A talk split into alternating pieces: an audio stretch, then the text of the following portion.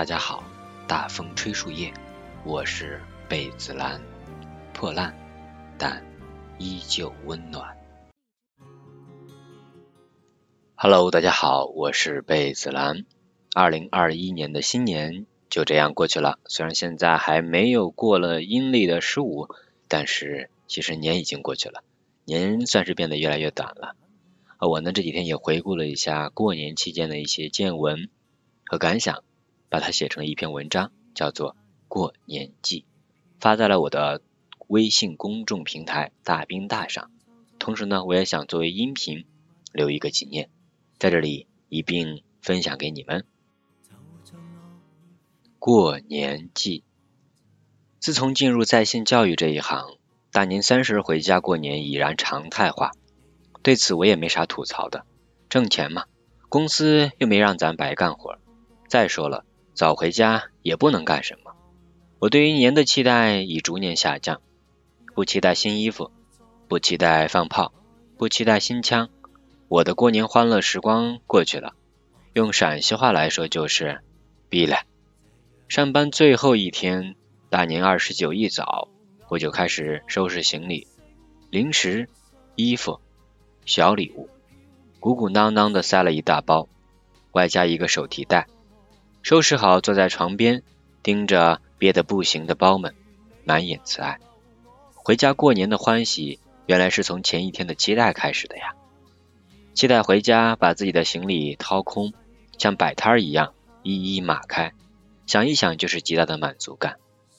计算好回家要给父母、老人、小孩发出的红包，晚上下班去 ATM 取钱，揣着赠新连号的现钞。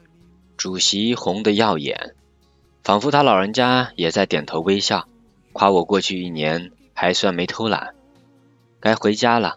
早上拼车司机在被几个人放鸽子之后，就剩下我跟另外一个人坐他的车了。司机骂骂咧咧，吐槽着言而无信的乘客。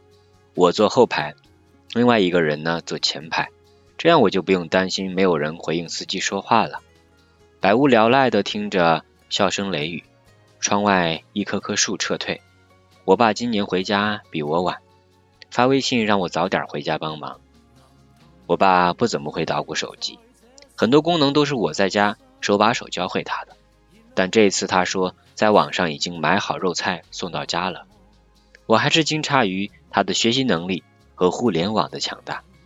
司机大意了，本想绕路去没摄像头的辅路加速回家，却发现这里车如长龙。比市区都堵，就这样堵呀堵呀，到家都快一点多了。小妹说妈去二妈家帮忙做饭了。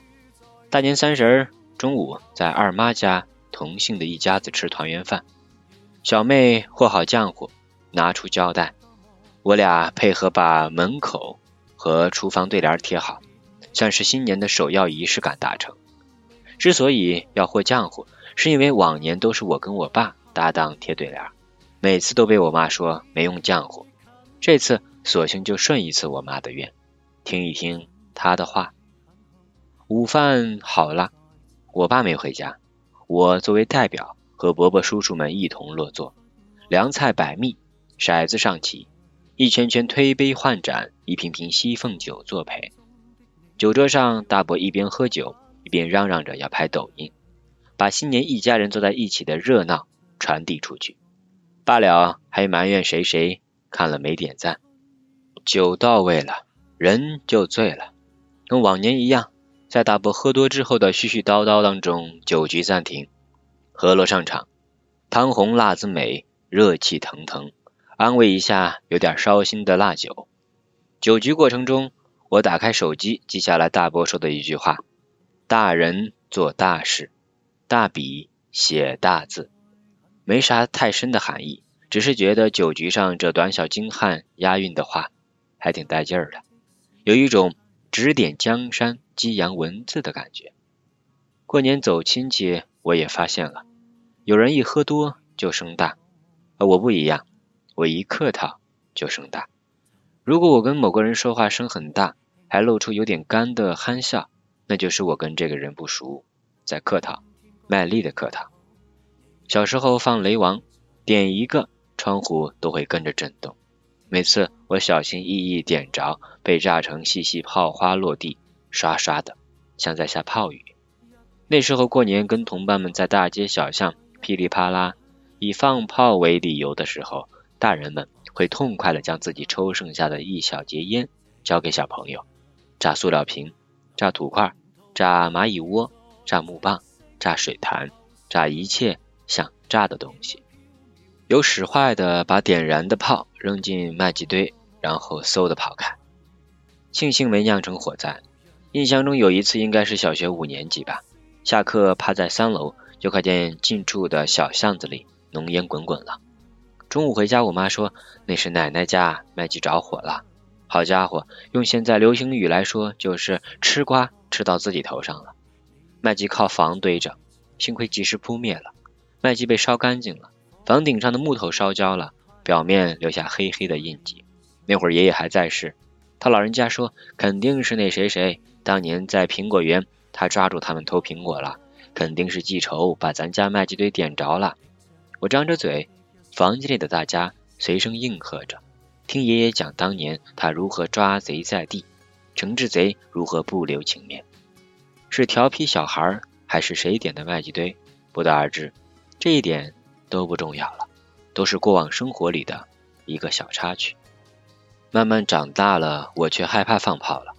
打火机还没点着，心里就发怵了。小心的靠近长长的鞭炮，点着还把自己吓一跳。放炮变成了一个过年任务。往年大年初一我起不来这么早，在被窝里听着四面八方传来噼里啪啦的鞭炮声，知道该放炮迎接新的一年了。可就是懒得动。被窝里多暖和，多舒服呀！最后呢，都是我爸起床来完成这个任务。今年过年，我爸没回家，放炮过年的任务就落到我的头上。我跟小妹一起上街买炮，三遍长炮是任务型炮，两把烟花炮是给小妹的娱乐型炮，还有两盒摔炮。我妹不敢玩，就留给过年来家里走亲戚的小孩们娱乐吧。一切安排的明明白白的，我也算大人模样了。初二看外婆才算过年，可能是因为外婆家人气旺，每年初二从四面八方来的亲戚多的门里门外都站满了。灶台下柴火哔哔作响，灶台上蒸汽上升，揉面的、压面的、调凉菜的、烧热汤的，把不大的厨房都占满了。不一会儿，出锅一碗碗饸饹面，冒着热气，顶着红彤彤辣子油，白花花豆腐块和绿油油香菜，在凉拌萝卜丝儿、豆芽炒土豆丝儿、炒白菜的带领下，上了餐桌。客人们稀溜溜一碗接一碗，满嘴一圈圈辣子油，筷子还不停，是对主人准备饭菜最直接的肯定。早饭刚过，午饭还未到时候。往年的这个空档是麻将桌上你方唱罢我登场，瓜子皮、烟头在地上四散开来，成为人工地毯。炉子上的水壶一会儿滋滋滋，一会儿咕噜噜，提醒着打牌人和看牌人别忘记喝茶。输赢不是重点，也都玩点小钱。一把把牌推倒重来，一杯杯茶完了又添。房子里的人面色红润，好像还没喝酒就高了。其实那是热的。一年过年一次，可不能显得小家子气。主人家好像过完年就不过日子了一样，把炭喂饱炉膛，光想款待一场。今年略显冷清，可能是疫情影响，那些牌友没回得成家，也凑不成牌友。我百无聊赖，在门前屋后转出转进。打发时间，期间我领着小侄子去后院看鸡和兔子。小孩子好像对小动物都很感兴趣，瞪大眼睛看着他们走来走去。如果不打断的话，好像可以一直看下去。我挺好奇的，是不是因为小孩子的玩具都是工业制品，是死物件，是可受控制的，没意思呢？而大自然的飞鸟鱼虫、鸡鸭鹅这些活物，自己吃喝玩乐。反而激起人想控制他们的欲望。我喜欢跟小孩子待着，还不怎么会说话的小不点儿，最好。小孩子不会催婚，不问工资，顶多就是追着多问几个为什么。毕竟大过年的，我想轻轻松松几天，谁也别管我，我也不想去应付不识趣的尴尬问题。三十放假，初五上班，满打满算过年在家也没几天，不用出远门，闲着没事的时间，我把之前躺在手机里很久的电子书翻开来看了看。冯唐的无所谓还不错，战胜压力和恶魔，他有几点心得，我一并留在这里。第一，做好本职工作，于是我已经尽人力，接下来我只能听天命。第二，理解领导期望，很多时候人不是被领导逼死的，而是被自己逼死的。不要每次都给自己近乎苛刻的要求，鸡蛋煎不圆，世界继续转。第三，漠视无关噪声。一些无关的人说些有的没的，不要往耳朵里去，更不要往心里去。遇到这些无关的人，认真问两个问题：关你屁事儿，关我屁事儿。第四，行程排满，进入办公室后马上进入工作状态，时间按十五分钟间隔切断，会连会人连事，不给自己焦虑的时间。第五，定时清空，总是会连会，会死人的。清空的有效方式，比如周五铁定不见人，不安排会，自己关起来做一些有计划的工作，想一些需要沉静下来才能想透的问题，写几页非常难写的文章，比如睡前一个小时呢，不看手机，看纸质书入睡。第六，转移注意力，用体力运动代替脑力运动，让大脑彻底休息。跑十公里，游两公里泳，谈一顿饭的恋爱。看半个小时东瀛成人动作片。第七，做有治愈能力的事儿，和小孩说话，陪老妈骂其他兄弟姐妹，背诵诗歌，写耽美小说，和老朋友喝大酒，事大如天，醉已休。第八，知限，从心底认识到一个人能控制的范围是有限的，你控制不了的永远大于你能控制的，无常是常。世界不会永远不出你所料。第九，悟空，不要等死后、病后才知万事空，在死前、病前多去去墓地、三级医院、ICU、古战场，多读读《资治通鉴》，特别是涉及改朝换代、勾心斗角，最后却没一个好果子吃的那些篇章。第十，排除生理疾患，在使用上述九种诀窍之前，每年彻底。查一下心脏机能，以确保心脏能吃苦耐劳。自己感到真的压力啊，它不是心肌缺血。然后你再去应用上述的九项调心大法。如果觉得以上十条太麻烦，那就每天默念百遍压力管理的九字真言：不着急，不害怕，不要脸。好，以上就是冯唐分享的这十点应对压力的方法。我从里面呢挑了几点，理解领导期望这条，我和勤恳踏实工作的老实人们共勉。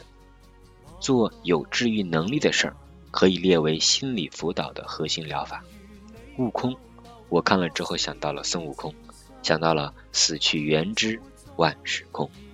收假前一天，小妹把冰箱的草莓、苹果都拿出来切成块，一滴滴上酸奶点缀，还怪好吃的。放假这两天，小妹一直跟着我买菜买炮，给大爷上坟。可平时她可不这么积极。我妈说：“这是你回来了，还在粘着你呀。”年越变越短，过年结束，阴历和阳历的二零二零就都过去了。祝福每一个你，细心点缀自己的生活。我记下了只言片语，妄图留些记忆，就此搁笔。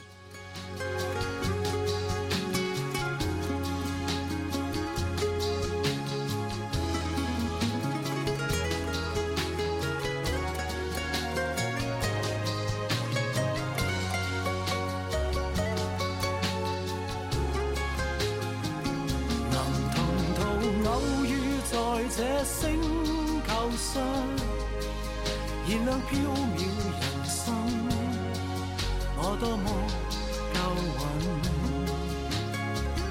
无人如你逗留我思。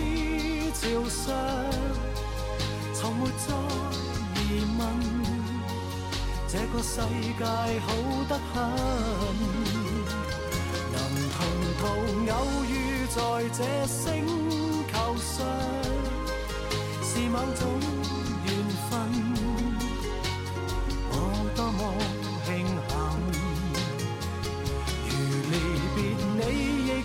长处生命上，宁愿有遗憾，亦愿和你远亦近。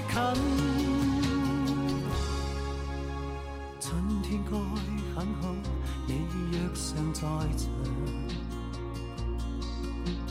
春风仿佛爱情在酝酿。